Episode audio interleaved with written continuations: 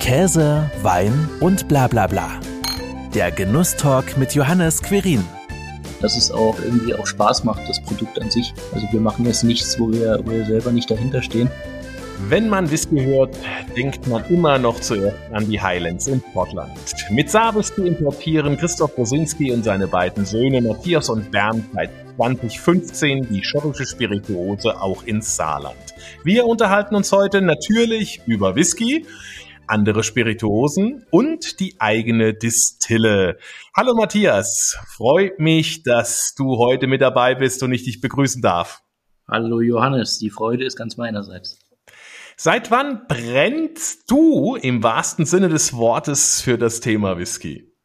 Oh, das ist jetzt eine, ja, eine Fangfrage. Also ich habe zum 18. Geburtstag oder gehen wir weiter vor, den ersten Whisky, wenn man ihn so nennen kann, habe ich mit 16 getrunken. Da hat mir das aber noch gar nicht geschmeckt. Fand ich das entsetzlich. Das ist wie das erste Bier. Das hat auch nie wirklich so besonders gut geschmeckt. Man hat es einfach mal mitgetrunken. Und dann zum 18. Geburtstag habe ich eine Flasche Lafroig geschenkt gekriegt. Für diejenigen, die nicht so bewandert sind mit dem Thema. Das ist relativ rauchiger Whisky. Und dann kam man immer mehr auf das Thema und das Interesse ist dann eben auch gewachsen. Und dann haben wir irgendwann einfach mal aus Hobby und äh, weil wir eben auch die Kontakte dazu hatten, angefangen nach Schottland zu reisen. Und irgendwann kam die Frage auf, wir könnten doch mal selbst ein ganzes Fass kaufen und das dann äh, entsprechend abfüllen und verkaufen.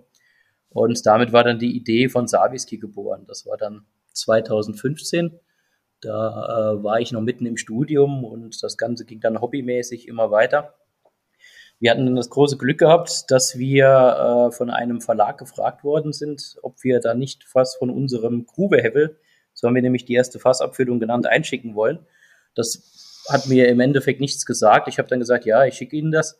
Das war äh, der Jim Morris Whisky Bible Verlag. Das ist der, äh, das auflagenstärkste Whisky-Magazin der ganzen Welt. Und dort hatten wir auf Anhieb dann einen Preis gewonnen als weltbeste Single-Malt-Abfüllung unter zehn Jahren. Das hat uns dann kurzzeitig Bekanntheit und auch entsprechende Umsätze verschafft, was uns dann eben beflügelt hat, das Ganze ein bisschen weiterzudenken und weiterzumachen. Dann haben wir 2018 eben äh, eine relativ kleine Brennblase aus Portugal gekauft. Das war eine 10 Liter Brennblase.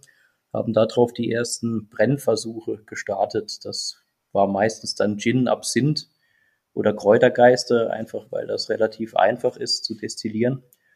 Und je tiefer man dann eben sich mit der Materie beschäftigt hat, je tiefer man da drin war, desto mehr kam dann eben auch der Wunsch, eine größere Destille zu haben, um auch Whisky oder Rum oder aufwendige Spirituosen zu produzieren. Und das war dann im Endeffekt der Beginn der Moonshine-Destille in Limburg. Genau, da kommen wir noch später dazu. Bleiben wir noch ein bisschen beim Thema Whisky. Ich stelle mir das relativ schwierig vor, wenn man dann nach Schottland kommt äh, und dann einfach sagt, ja, ich hätte jetzt gern irgendwie einen super guten Whisky, den ich dann entsprechend schön abfülle, als Saar-Whisky verkaufe. Wie seid ihr denn da vorgegangen? Ist das schwierig, Kontakte dann dort zu knüpfen? Also wir hatten Gott sei Dank das Glück, dass wir im Freundeskreis jemanden hatten, der schon seit 15 Jahren in der Szene relativ bekannt ist und eben auch ein eigenes Unternehmen hat, was weltweit ähm, relativ viele Spirituosen, viel Whisky vertreibt. Und mit dem sind wir einfach mal in verschiedene Warehäuser gegangen. Er hat uns dann eben auch äh, Warehouse-Besitzern vorgestellt, die man so eben auch nicht einfach zu greifen kriegt. Und dann geht man wirklich durch die Warehäuser und probiert aus den Fässern. Das können dann zehn verschiedene Fässer sein, das können auch 20 sein, je nachdem, äh, wie viel man, wie viel man aushält und äh, wie viel man vertragen kann, ohne dass der Geschmack dann völlig verloren geht. Wie viele Fässer habt ihr denn dann probiert, bis ihr dann den richtigen Whisky gefunden habt, den ersten? Boah, das kann ich dir gar nicht sagen. Wir hatten das mal aufgeschrieben. Das waren dann im Endeffekt zwei DIN A4 Seiten voll gewesen. Aber wie viele im Einzelnen das jetzt war, das weiß ich nicht. Also irgendwann kann man da auch nicht mehr so zählen. Aber ich gehe mal davon aus, dass es so um die 35 verschiedene Whiskys waren. Ja, und dann kam da der erste Whisky, der Groove Hevel raus. Den probieren wir auch noch gleich. Aber das Besondere am Saar Whisky ist ja, dass es ein Single Cask Bottling ist. Ähm, was heißt es denn genau? Also Single Cask heißt, äh, das kommt ja aus dem Englischen, Einzelfass. Das heißt, das ist Whisky aus einem einzigen Fass. Wenn man äh, in den Supermarkt geht und kauft sich irgendeinen Whisky, dann sind das ja meistens mehrere Fässer zusammengekippt einfach um eine gewisse Auflage zu generieren und das dann in den Handel zu bringen.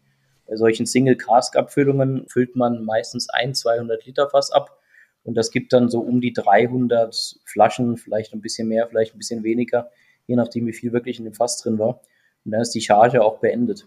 Da kommen relativ urige, ähm, relativ charakterstarke Whiskys raus, die es so halt nicht wirklich überall zu kaufen gibt. Und ähm, in relativ kleiner Auflage. Es ist für für ein ein- oder zwei Mann-Unternehmen noch handelbar, sowas zu machen. Und die Bezeichnungen eures Saarwhiskys, die wechselt ja auch immer, hat aber trotzdem immer irgendwie was mit dem Saarland ja gemein, Hüttengold und den eben genannten Gruvehevel. Was verbindet denn das Saarland mit Whisky? Also im Endeffekt haben wir uns überlegt, wie kann man das in irgendeiner Weise spaßig verkaufen. Das war ja ein Hobby gewesen. Und wir haben uns dann Spaß draus gemacht, haben gesagt, ah, der, der Whisky, da könnte man irgendwie das Geschmacksprofil mit saarländischem Kulturgut in Verbindung bringen. Wir sind ja alle Saarländer und haben dann getrunken und äh, beim ersten Fass und nach dem 35. Whisky hatten wir den dann auf der Zunge gehabt und der war so raurig und dann kam es mir sofort in den Kopf, das Ding, das muss Gruvehebel heißen, weil er halt auch erdig ist, weil man Kohle rausgeschmeckt hat, den ganzen Rauch da drin, also wie frisch aus der Kohlegrube gestiegen. Ja. Und so ist dann eben die Produktlinie Stück für Stück gewachsen. Hat immer viel probiert, viel getrunken und auch viel philosophiert, bis man dann die richtige Abfüllung hatte. Ja, du hast das auch schon richtig gesagt. Der Grubehebel, er liegt in der Nase rauchig, torfig, so wie es eigentlich, wie du es auch gerade gesagt hast, unter Tage zuging. So stellt man sich zumindest mal vor, wenn man noch nicht dort war. Und ich würde mal sagen, probieren wir mal ein Stückchen. Zum Wohl. Zum Wohl. Aber wenn du das jetzt so sagst, da hole ich mir auch gerade mal ein Glas. Augenblick, dann können wir zusammen probieren. Nur zu.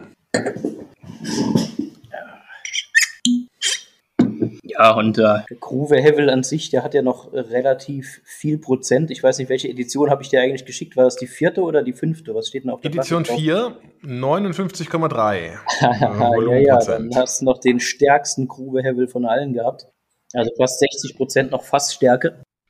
Man merkt es auch, es wird einem ganz schön warm, wenn er die Kehle runterläuft. ja, manche machen dann immer noch ein bisschen Wasser dazu. Also mit der Pipette träufeln sie Wasser dazu, um eben die starke Alkoholnote ein bisschen runter zu dünnen. Und dann kommen die ganzen Raucharomen, die da drunter liegen, noch besser zum Vorschein. Aber ist jetzt kein Muss. Also ich finde, den kann man auch ohne Probleme so trinken. Aber allein schon der Nase, der ganze Rauch, das ist der das, Wahnsinn. Das stimmt total, ja.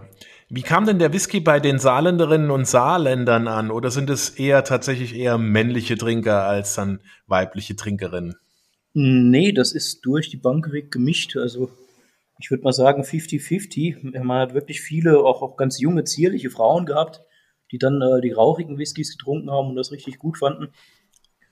Und ähm, man kann das so gar nicht sagen. Also ich habe äh, viele, viele Frauen, die das gerne trinken, aber auch eben viele Männer und auch einige, die halt wirklich mal auf der Grube gearbeitet haben. Die sind natürlich dann besonders verbunden mit dem Grubehebel. Ich habe einen, der ist ein alter Bergmann, der hat sich dann sogar das Etikett vom Grubehevel hat er sich auf Autofolie lackieren lassen und hat dann seine ganze Haustür damit äh, verkleidet. Das heißt, er geht praktisch immer in die Grube rein, wenn er nach Hause geht. ja, richtiger Fankult dann schon über dem Whisky. Und du hast ja auch gesagt, es regnet ja auch Preise für eure Abfüllungen. Äh, Jim Murrays Whisky Bible. Ist das denn eigentlich dann auch eine Überraschung, wenn das passiert? Du hast es ja erzählt, ihr habt es hingeschickt und dann kam entsprechende Top-Bewertung zurück.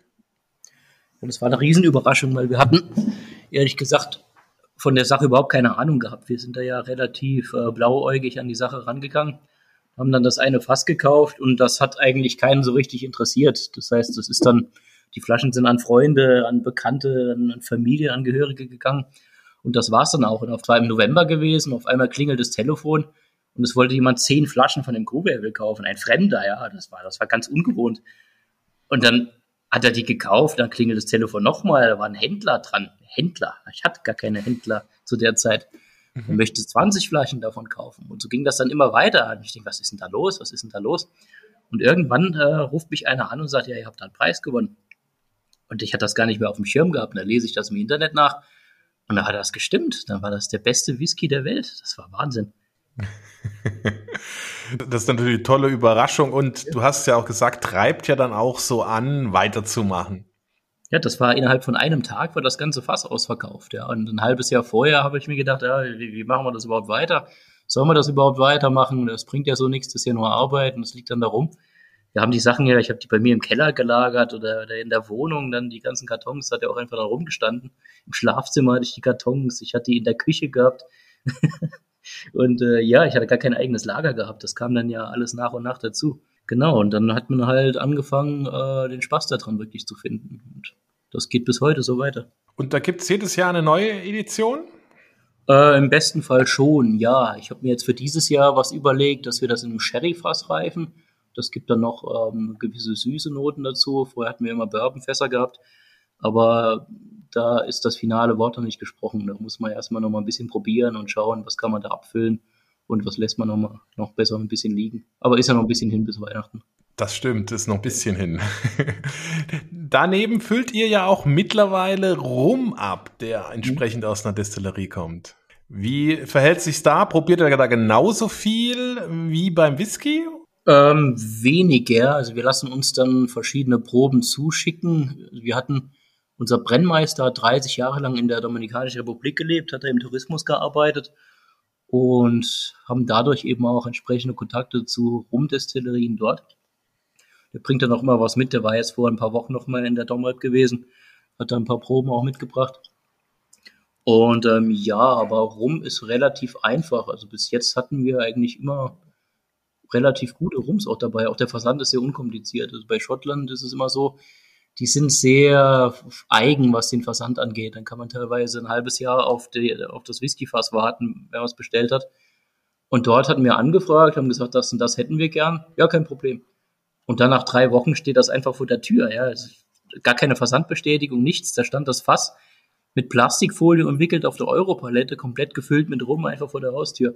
Da hat das DB Schenker transportiert. Ja. Dann haben wir dann, da hatten wir auch noch keine, äh, keine richtige Destille oder sowas gehabt. Da haben wir durch das Fenster in der Küche haben wir einen Schlauch gelegt und dann mit der Vakuumfüllmaschine haben wir dann das ganze Fass leer gesaugt und drinnen dann in Stahlbehälter und in Flaschen gefüllt. Das waren auch noch die Anfänge gewesen. ja, und jetzt seid ihr ja deutlich gewachsen, will ich mal einfach sagen. Ihr seid ja seit 2021 mit einer eigenen Destillerie in Limburg an der Lahn, die ihr dort aufgebaut habt, die Moonshine Distillery. Was kommt denn dort dann jetzt alles aus den Kupferkesseln raus? Ja, vornehmlich Absinth. Das liegt einfach daran, dass wir eine der wenigen sind, die überhaupt guten Absinth machen in Deutschland. Die meisten trauen sich da gar nicht dran. Das ist ja immer noch so ein Nischenprodukt, weil äh, das war ja mal verboten und da haben viele noch Vorbehalte, Absinth zu trinken, weil das könnte ja dann irgendwie, was weiß ich, die Sinne erweitern. Was natürlich Quatsch ist. Das Einzige, was man da wirklich merkt, ist der Alkohol, das Turon, also die psychoaktive Substanz. Die würde sich erst bemerkbar machen, wenn man acht Liter eines Absinthes getrunken hat. Und jemand, der acht Liter 60-prozentigen Alkohol verträgt, der hat andere Probleme, als äh, psychedelische Erfahrungen zu machen. Ähm, ja, was machen wir noch? Wir machen Gin, das aber nur marginal, weil ich selbst trinke gar nicht so gerne Gin und die Nachfrage, also zumindest bei uns nach Gin, ist jetzt auch nicht so besonders groß. Dann viele experimentelle Sachen. Ja, wir haben verschiedene Geiste, wir haben Himbeergeiste, Kirchgeiste, Kümel und natürlich den sagenumwobenen Dippelappes Dippeschnappes. Das ist ein Schnaps, den habe ich aus einem Dippelappes destilliert. Ich habe den wirklich gebraten mit allem, was dazugehört, mit Lauch, mit Eiern, mit Räucherspeck und einen Teil habe ich während der Destillation auch gegessen, äh, ganz normal. Und äh, rauskommt ein Geist, der sehr, ich sag mal, eigen und interessant schmeckt. Das ist jetzt nicht der Allerweltsgeschmack, wird jetzt auch nicht den Weltmarkt erobern, was diesen Schnaps angeht. Aber ich habe ihn hier auch eingepackt und ich bin mal gespannt, was du dazu sagst. Ich habe ihn auch schon ausgepackt und im Glas den Dippe Lappes, Dippe Schnappes.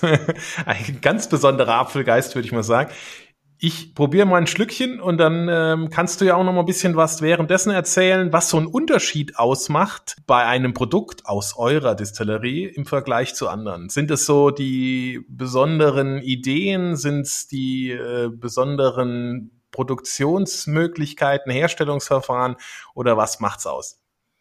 Boah, dazu müsste ich jetzt erstmal das andere Produkt probieren, um überhaupt zu sagen, was da der Unterschied ist es ist immer schwierig, sich zu vergleichen mit anderen. Also ich würde einfach sagen, hier wird viel mit, mit Liebe und auch mit, mit, ja, ich sag mal, alten Brennmethoden gearbeitet. Wir haben äh, Destillierhelme, die sind seit dem Mittelalter eigentlich in Verwendung. Aus dem arabischen Raum kommen die, die Alambic-Destillen. das ist eigentlich gar keine moderne Destillieranlage, sondern eher was für ja, Hobbyisten oder Hüter des guten Geschmackes, weil die eben sehr schonend, aber eben auch sehr arbeitsintensiv destillieren. Also moderne Destillieranlage ist ja so aufgebaut, man hat meistens eine, ähm, eine Röhre und da drin sind sogenannte Verstärkerböden, das nennt sich Kolonnendestillerie. Und man destilliert dort einmal und in diesem Verstärkerboden wird dann eben sukzessive der Alkohol vermehrt. Und wir haben eben Pot Stills oder Alambic Destillierhelme. Da wird das Ganze nur einmal destilliert. Und das hat zum einen den Vorteil, dass da mehr Aromen rüberkommen als bei der Kolonnendestillerie. Auf der anderen Seite muss man aber, wenn man höherprozentige Destillate will, eben auch mehrfach destillieren. Das macht das Ganze ein bisschen arbeitsintensiver. Und worauf achtet ihr bei der Herstellung ganz besonders? Schonend war jetzt schon mal so ein Stichwort. Ja, schonend und dass es schmeckt, ja, und dass es auch irgendwie auch Spaß macht, das Produkt an sich. Also wir machen jetzt nichts, wo wir, wo wir selber nicht dahinter stehen. Also während dem Destillieren muss man ja relativ oft auch probieren, um eben zu schauen, kann die Destillation noch fortgeführt werden oder ähm, muss man da jetzt aufhören? weil sich der Brand eben laufend verändert. Und äh, ja, da ist man immer noch, also jeder von uns mit sehr viel Herz bei der Sache. Und auch die, die ganzen Labels, die machen wir ja auch selbst, wenn du das anschaust. Ich weiß nicht, hast du mal unsere, unsere Webseite angeschaut, wo, wo die ganzen Sachen drin sind?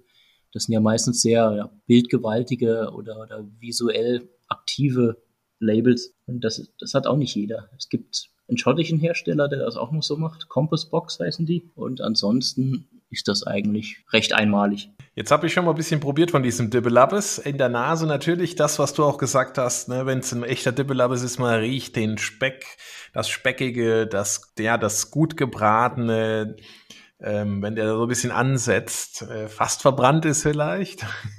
ja, die ganz Mutigen machen auch Maggi dazu. ja, ihr habt, glaube ich, Liebstöckel drin, ne? Also, ja, das ist richtig, ja. Von daher, das natürliche Maggi, könnte man sagen, ja. Also die ersten Experimente, die habe ich mit den rohen Zutaten gemacht. Das hat entsetzlich geschmeckt. Also wie Zwiebelwasser, das geschmeckt mit ein bisschen Alkohol drin. Das kannst du kaum trinken. Und dann bin ich halt auf die Idee gekommen, ich könnte das mal ganz normal anbraten und das hat dann deutlich runtergeschmeckt. Aber es ist immer noch sehr speziell. Ja, es ist sehr speziell, aber nicht eklig. Also das muss man ganz klar sagen. Sondern es hat schon eine runde Harmonie und ich finde es ja auch extrem klug und gut überlegt, dass man Apfelschnaps oder einen Apfelgeist dazu nimmt, weil logischerweise Dippelabbes isst man ja mit Apfelkompott. Das ist richtig und da müssen eben auch Äpfel dann dazu, sonst ist das ja nur die halbe Wahrheit, die man im Glas hat.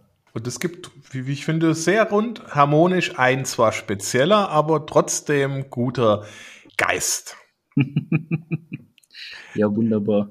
Wann gibt's denn dann den eigengebrannten Whisky aus eurer Distillerie? Den wird es wahrscheinlich nächstes Jahr geben. Also wir hatten jetzt zwei Fässer gehabt, die dieses Jahr fertig werden. Whisky muss ja drei Jahre im Fass reifen. Aber als wir angefangen hatten, da hatten wir eine Handmühle gehabt, um den Malz zu mahlen, hatten das mit einer Bohrmaschine verstärkt, dass man nicht so viel mit der Hand kurbeln muss. Und dann solches Equipment hatten wir. Das heißt, wir konnten gar nicht äh, die große Masse machen. Und im Endeffekt sind das jetzt 60 Liter, die fertig werden. Und das lohnt nicht wirklich, das dann abzufüllen. Das behalten wir lieber und äh, erzählen das dann den Enkelkindern irgendwann, dass wir mal Whisky gemacht haben. Ich denke, die, die größere Produktion wird dann nächstes oder sogar übernächstes Jahr äh, abgefüllt werden können, weil wir halt einfach 2000, wann haben wir angefangen? 2019 mit der Whisky-Produktion noch nicht so weit waren. Das waren alles äh, Hobbyisten, die das gemacht haben. Und äh, ja, da soll der Spaß jetzt immer noch ein bisschen im Vordergrund stehen. Dann kann man ja mal richtig gespannt sein, was dann so ein Whisky aus äh, Limburg an der Lahn so kann im Vergleich zu einem schottischen. Ne? Genau, hättest du, hättest du mir das gesagt, hätte ich dir auch noch eine kleine Probe mitgeschickt. Äh, vielleicht beim nächsten Mal, ja, wenn der fertig ja, ist. Genau, wenn er fertig ist. Das ist dann auch vergleichbar. Wenn es jetzt einen fertigen Crew-Level gab, dann wäre es ja unfair, einen noch nicht ganz fertigen Whisky dann entsprechend aus eurer Distillerie ja, ja, im ja, Vergleich genau, zu probieren. Genau. Aber vielleicht kannst du auch so ein bisschen was erzählen, in welche Richtung geht er denn? Äh, unterschiedlich. Wir haben ja verschiedene Malzsorten auch ausprobiert und ich habe die beiden Fässer jetzt vor mir. Das eine ist ein kleines Sherry-Fass, der hat natürlich eine relativ starke Süße auch drin. Und das andere ist wirklich ein rauchiger Whisky, was wir mit rauchigem Malz destilliert haben der geht schon in die Richtung Gruvehevel. Vielleicht nicht ganz so stark getorft, aber er hat schon Körper und äh, er schmeckt jetzt nicht unangenehm, sagen wir es mal so. Dann können wir ja gespannt sein. Wo gibt's denn eure Produkte überall zu kaufen, außer in eurem eigenen Online-Shop? Also wir haben verschiedene Fachhandel, verschiedene Lokale. Die sind auf der Webseite auch ausgeschildert. Ich glaube, 33 Läden haben wir mittlerweile, wo das verkauft wird. Ähm, in Saarbrücken haben wir Geschäfte im, im ganzen Saarland eigentlich, in Homburg, St. Wendel, ähm, Völklingen auch. Ähm, einfach mal nachschauen. Das kann man wunderbar machen. Herzlichen Dank, Matthias, dir für diesen Ausflug in die Welt der Spirituosen und vor allem möglicherweise auch in die Welt der Whiskys. Ja, gerne. Schön, es ging ja schnell rum die Zeit. Dankeschön. Das war Käse, Wein und bla bla bla. Der Genusstalk mit Johannes Quirin. Dir hat dieses Gespräch gefallen? Dann abonniere den Podcast, um keine neue Folge zu verpassen. Bis zum nächsten Mal.